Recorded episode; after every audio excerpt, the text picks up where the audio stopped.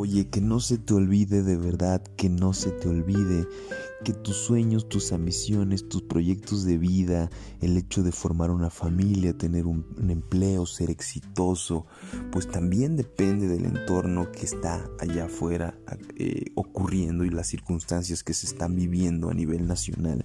Que no se te olvide, por favor, te lo digo, que México hoy por hoy es un país con altos niveles de impunidad. Tenemos el 99.3% de impunidad en los 32 estados.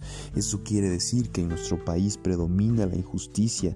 Somos el país número uno en temas de feminicidios. Somos el país número uno en temas de secuestros. Somos uno de los países con mayores cifras de violencia donde solamente de enero a septiembre de este 2019 han fallecido más de 24 mil personas víctimas de la delincuencia.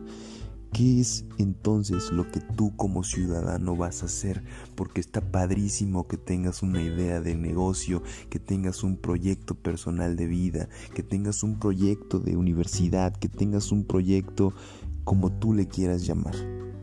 Pero no está padre que no te involucres en este entorno que nos está tocando vivir y que seas indiferente ante las cosas que requieren especial atención.